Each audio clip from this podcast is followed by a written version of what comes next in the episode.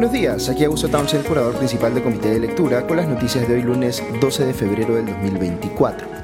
Espero hayan pasado un buen fin de semana. Empezamos esta con las eh, revelaciones y repercusiones del testimonio que ha dado el ex asesor de Patricia Benavides, Jaime Villanueva, a la fiscal suprema Delia Espinosa. Eh, quien investiga a Benavides por liderar una supuesta organización eh, criminal que presuntamente intercambiaba favores con congresistas para favorecerse y Villanueva se ha convertido, digamos, en parte central de este caso ahora que está eh, acogido a la colaboración eficaz. Pero las declaraciones que ha dado Villanueva van mucho más allá de Benavides, están vinculadas con gestiones de la Fiscalía de la Nación eh, eh, anteriores inclusive a Patricia Benavides, es decir, comprenden eh, cosas que supuestamente habrían ocurrido durante las gestiones de Pablo Sánchez y de Zoraida Ábalos y de Patricia Benavides, por supuesto, también, aluden a situaciones que están relacionadas con el equipo especial Abajato y que tienen que ver con los fiscales Rafael Vela y José Domingo Pérez y por supuesto con políticos y con hasta periodistas. Hay muchas tramas o subtramas, si se quiere, que se desprenden de este testimonio y cada cual va a tener que seguir su curso para que eh, termine de esclarecerse en función de la eh, gravedad, digamos, de lo que se esté imputando en cualquiera de ellas, porque hay muchas imputaciones muy serias que está haciendo Villanueva. Para entenderlas más fácil, podríamos decir que hay imputaciones sobre personas que habrían pedido cosas indebidas a la Fiscalía, luego imputaciones sobre personas que desde dentro de la Fiscalía habrían buscado conseguir cosas indebidas, y también hay imputaciones sobre personas externas a la Fiscalía que eh, supuestamente tienen un poder de incidencia muy grande en cómo se conduce esta. Voy a ir por partes. Recordemos que todo esto surge con un reportaje en el programa de Milagros Leiva en Willax que eh, mostró algunos extractos de la declaración eh, de Villanueva, que eh, tiene como 23 páginas en total. y digamos esos extractos estaban enfocados principalmente en temas vinculados al caso Cocteles contra Keiko Fujimori y Fuerza Popular. Que es este caso, digamos, donde se dice que Fuerza Popular recibió financiamiento no transparentado y la fiscalía de, para, digamos, financiar su campaña electoral y la fiscalía considera que es un caso de lavado de activos. Pues bien, eh, eh, lo, que dan, eh, lo que dieron a entender esos extractos publicados en Willax es que el periodista Gustavo Gorriti, siempre según Villanueva, podría haber tenido una injerencia indebida en cómo la fiscalía enfrentó ese caso, el caso Cocteles, por su supuesta cercanía con el fiscal José Domingo Pérez. La nota de Willax buscó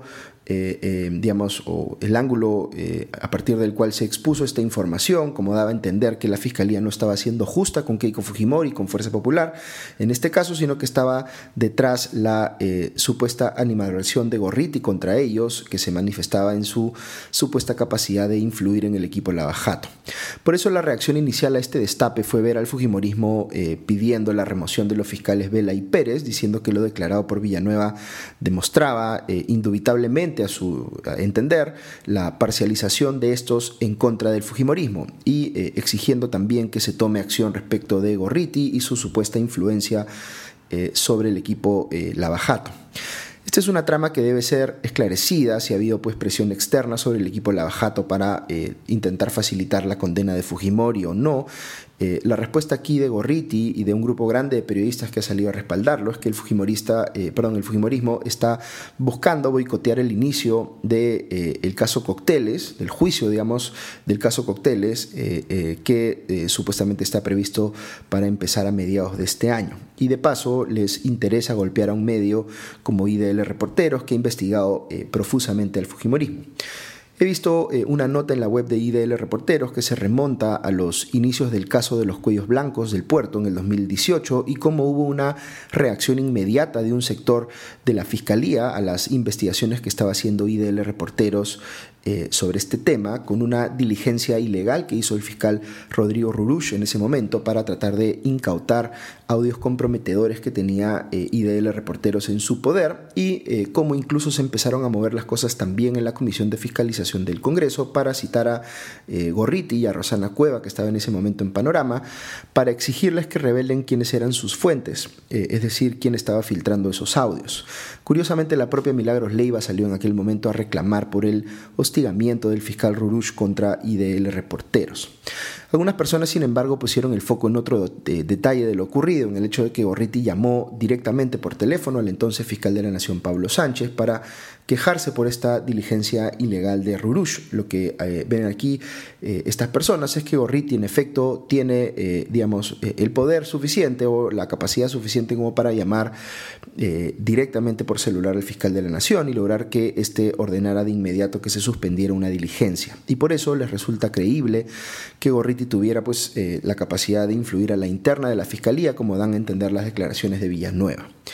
¿Qué pienso yo sobre esto? Pues en primer lugar que IDL Reporteros es una institución bastante respetada en el mundo del periodismo de investigación, que ha destapado casos muy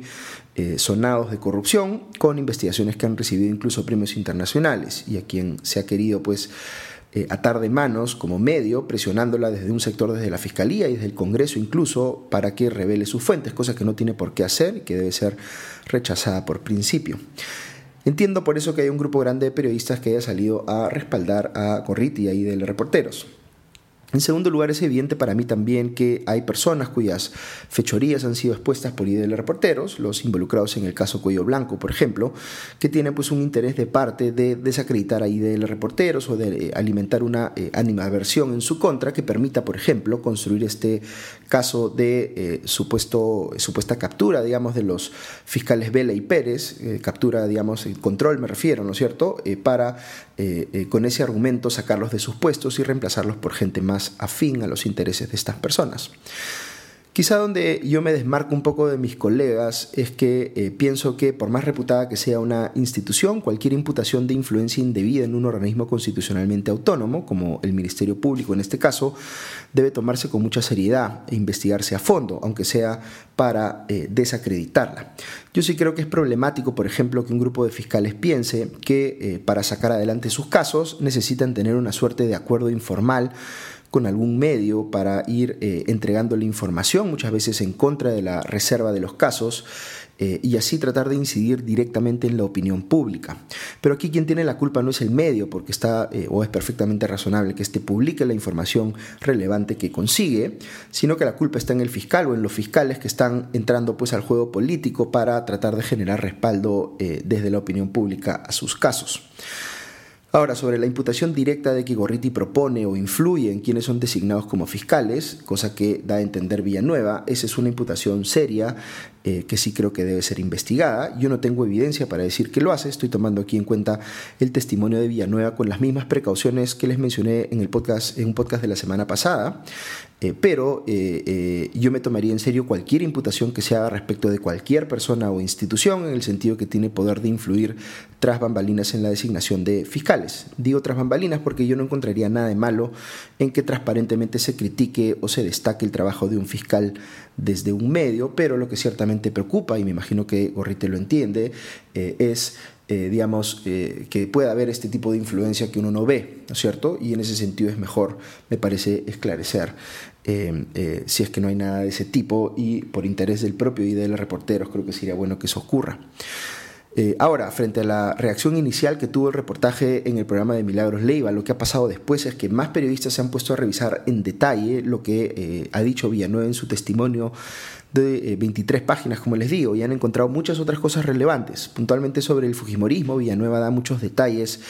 de cómo la congresista Marta eh, Moyano se reunía con él presentándole eh, o presentándose Villanueva como intermediario de Patricia Benavides. Da a entender también que en algún punto Moyano salió de la ecuación porque Benavides ya había conseguido coordinar pues, con el Fujimorismo al más alto nivel. Se entendería que directamente con Keiko Fujimori, aunque está salido a negar. Pero lo que es bien grave aquí es que en una entrevista televisiva eh, de Moyano con Beto Ortiz, después de que éste le insiste sobre si pidió o no la salida de Vela y Pérez, eh, Moyano reconoce que sí le mandó ese pedido a Benavides a través de Villanueva.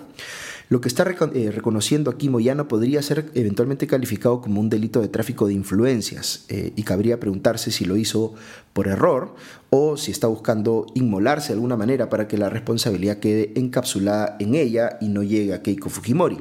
En cualquier caso, como les digo, es muy grave lo que está admitiendo aquí Moyano. Es exactamente lo que el Fujimorismo reclama respecto de IDL reporteros, de influir indebidamente en la designación de fiscales. Eh, lo que estaba eh, haciendo pues Marta Moyano aquí por confesión propia. Ella misma lo está aceptando. Ok, voy con otra eh, subtrama que se deriva de las declaraciones de Jaime Villanueva y que tiene que ver con el expresidente Martín Vizcarra. Da a entender Villanueva que Vizcarra se vio favorecido por dos exfiscales de la Nación, Pablo Sánchez y Zoraida Ábalos. Respecto del primero hay una imputación de que supuestamente Sánchez pidió que se archivara una investigación contra Vizcarra por el caso del aeropuerto de Chinchero eh, para, entre comillas, no complicarle la asunción como presidente tras la caída de Pedro Pablo Kuczynski. Esta es una imputación eh, bien seria que debe investigarse sobre Zoraida Ábalos, un testigo reservado, dado a entender que ésta tenía una relación de amistad con Vizcarra, que lo visitaba con mucha frecuencia cuando éste estaba en Palacio, como 14 veces según leo en el comercio, y fuera de él también, y que Vizcarra se sentía, entre comillas, más empoderado ahora que Ábalos estaba en ese cargo, porque pensaba, según Villanueva, que estaría más protegido de los eh, casos de corrupción que arrastraba de su época como gobernador regional de Moquegua. Eh, Villanueva, por su parte, ha señalado que Ábalos le pidió a eh, Vela que no hiciera nada eh, en un caso que vinculaba a Vizcarra con el llamado Club de la Construcción. Ábalos ha salido a decir que ella no pidió excluir a Vizcarra de una investigación, sino que solo pensaba que esta debía llevarla otra área de la Fiscalía. Y menciona que ella le inició una investigación a Vizcarra por el caso de Richard Swing, como si eso demostrase pues que no lo estaba favoreciendo. Aunque recordemos que fue un caso que le abrió e inmediatamente suspendió, como hizo después con Pedro Castillo antes de que Pablo Sánchez y Patricia Benavides cambiaran el criterio y dispusieran que eh, un presidente en funciones sí podía ser investigado durante su mandato. El que ha preferido eh, no dar sus descargos todavía es Rafael Vela, quien podría confirmar o negar si es que Ábalos le pidió o no eh, hacer algo o dejar de hacer algo contra Vizcarra. Igual que eh, en el caso de Sánchez esta imputación contra Ábalos eh, también merece ser eh, investigada porque es bastante seria. El testigo en reserva dice que Vizcarra también conversó con Ábalos para favorecer a sus hermanos Mario y César, implicados en el caso de los saqueadores de Ilabaya. A un pequeño paréntesis aquí, ya que estamos hablando de Vizcarra, varias personas implicadas en la supuesta organización criminal que el expresidente lideraba eh, y que cobraba coimas por eh, obras adjudicadas eh, por Provías descentralizado, vienen convirtiéndose en colaboradores eficaces y contando con mucho detalle cómo se cobraban esos sobornos, utilizando incluso métodos extorsivos contra las empresas que ya habían ganado una licitación, diciéndoles que no les iban a firmar el contrato si no pagaban la coima. Eh, cuando accedían y les entregaban, eh, le entregaban a la primera empresa, a la empresa, perdón, el primer desembolso eh, vinculado al contrato, esta sacaba de ahí, de ese desembolso, para pagar la coima. De manera muy rápida, este caso contra Vizcarra se está volviendo muy sólido y ya este no puede decir pues que todo esto surge únicamente de una ex asistente suya despechada, refiriéndose aquí a Karen Roca, eh, lo más complicado para Vizcarra es que, según veo en la República, el empresario Luis Pasapera se ha acogido también a la colaboración eficaz y se ha puesto a detallar eh, cómo es que le pagaban los sobornos a la supuesta organización criminal de Vizcarra. Volviendo a Jaime Villanueva, eh, otra de las tramas que surgen de sus declaraciones implica al expresidente Castillo. En un reportaje de anoche en punto final se da cuenta de declaraciones de Villanueva en el sentido de que luego de jurar Castillo como presidente en julio del 2021, él supuestamente estuvo en una reunión con Vladimir Cerrón en la casa de la congresista Ruth Luque y eh, le pidieron eh, a Villanueva que hablara con Rafael Vela para que no se incluya Castillo en la investigación de los dinámicos del centro, que como sabemos incluyó a un número importante de miembros de la cúpula de Perú Libre, incluido por supuesto eh, Vladimir y Valdemar Cerrón. Dice Villanueva que eh, habló con Vela eh, y este aceptó no incluir a Castillo en la investigación y que le pidió a cambio que gestione con Cerrón un proyecto de ley que le permita postular a fiscal supremo, acreditando conjuntamente 15 años de experiencia, sea como fiscal o como profesor, sumando, digamos, ambas cosas. Esta es una imputación también bien grave, tanto por lo que supuestamente accede Vela a excluir eh, como eh, por la supuesta ley con nombre propio que le había pedido en contraprestación a ese favor que le estaban eh, pidiendo. Ruth Luque confirmó que esa reunión se dio en su casa, pero negó haber escuchado la llamada telefónica en altavoz que Villanueva dice haber tenido con Vela ahí mismo. Pero además de Castillo, Villanueva dijo que eh, también recibió un pedido del entonces abogado de Dina Boluarte, Oscar Nieves, de excluirla a ella también del caso de los dinámicos del centro. Recordemos que ella sí tenía responsabilidad directa sobre el manejo de fondos en Perú Libre eh, y que habló con Vela eh, Villanueva sobre esto y Vela le dijo que iba a interceder ante el fiscal Richard Rojas, que veía el caso, para que lo desacumule y deje a Boluarte solo con investigación preliminar, es decir, que ya no se avance más el proceso en su caso. Y en, en, efecto, el caso termina pues excluyendo a Boluarte y se centra más en los hermanos Herrón y otras personas. Otro implicado es el actual presidente del Congreso, Alejandro Soto, que, eh, según Villanueva, supuestamente retrasó el voto de temas que le interesaban a Patricia Benavides, como la destitución de los miembros de la Junta Nacional de Justicia, para favorecer su posición negociadora frente a la Fiscalía y exigirle a esta, eh, a cambio, que le archivaran investigaciones en su contra. Soto, eh, por supuesto, salió a negar esto en su cuenta de X. Ok, ¿cuál es el resultado de todas estas tramas y algunas otras más que no me ha dado el tiempo de comentar, pero seguramente iré detallando en los siguientes días? Eh, pues que la Junta Nacional de Justicia ya le abrió investigación a los fiscales eh, Pablo Sánchez, Rafael Vela y José Domingo Pérez, acción que en mi criterio sí se justifica. La Autoridad Nacional de Control del Ministerio Público también ha hecho lo propio, según leo en el comercio. Pero más allá de esto, muchos se quedarán pues con la sensación de que eh, todo esto es muy abrumador, es demasiada información, demasiados involucrados y que eh, genera pues la percepción de que gestión tras gestión en la Fiscalía de la Nación parece haber estado eh, quien estaba digamos liderando la organización abierto o abierta a las influencias externas, en muchos casos con digamos implicaciones potencialmente delictivas. Algunas personas, como eh, Jaime Altaos el sábado en el comercio, están sugiriendo una suerte de, entre comillas, que se vayan todos, pero en el Ministerio Público, porque siente que, eh, eh, digamos, lo que percibe como bandos en el Ministerio Público están ambos vinculados a cosas cuestionables. Yo aconsejaría aquí, sin embargo, dos cosas. La primera es no forzar ese típico entendimiento binario de las cosas que trata de clasificar a los involucrados como buenos o malos. Esta es una situación que supera claramente una clasificación eh, así de simplista. Lo segundo, que se deriva justamente de lo anterior, es que tenemos que estar con la, eh, en la capacidad de diferenciar los grados de eh, gravedad de las cosas que está diciendo Villanueva y que se está logrando corroborar con eh, otras pruebas. Por ejemplo, Villanueva ha dicho que el Fujimorismo tenía línea directa con Patricia Benavides para negociar ciertas cosas y la propia Marta Moyano acaba de reconocer que sí le pidió ella a Villanueva eh, que le hiciera llegar el mensaje a Benavides para que sacaran a los fiscales Vela y Pérez. Yo no esperaba una confesión de parte, pero ahí la tienen. Y por si no es obvio, está muy mal que un partido político le mande decir a una fiscal de la nación que saque a los fiscales que lo están investigando.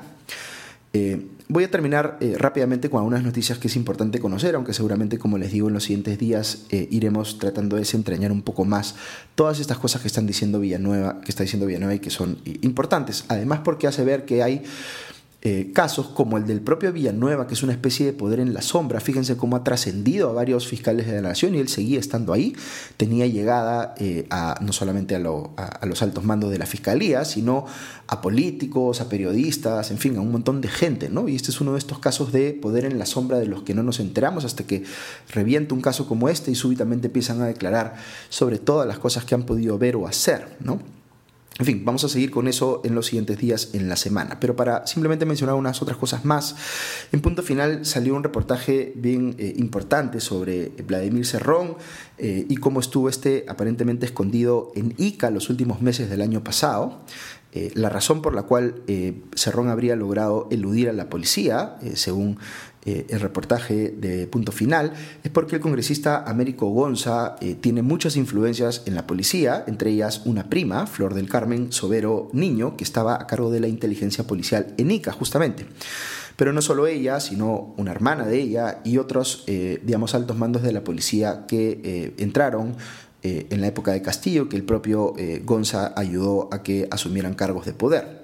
Eh, el dominical especula, por tanto, que podría haber sido el propio Gonza o la gente con la que él estaba interactuando, digamos, la que filtraba esta información para, eh, digamos, información para Cerrón, para que sepa por dónde lo estaban buscando y que en todo caso se pusiera a buen recaudo. También he visto en Hildebrandt en sus 13 que eh, habría habido un altercado bastante fuerte entre el primer ministro Alberto Tarola y el canciller Javier González Olechea, porque el primero quería ir a Chile para el funeral de Sebastián Piñera,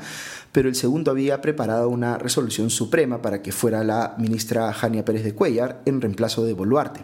Esto aparentemente enfureció a Tarola y al final no fue nadie. Eh, eh, la pelea habría ocurrido en presencia de Dina Boluarte, pero ella no intercedió. En fin, una cosa que me llamó la atención este fin de semana es que el nivel de aprobación de Otárola ya es más bajo que eh, el de Dina Boluarte, 8% frente a 10% según la última encuesta de Datum publicada en el comercio. Muy bien, eso es todo por hoy. Que tengan un buen día y una buena semana y ya nos escuchamos pronto. Adiós.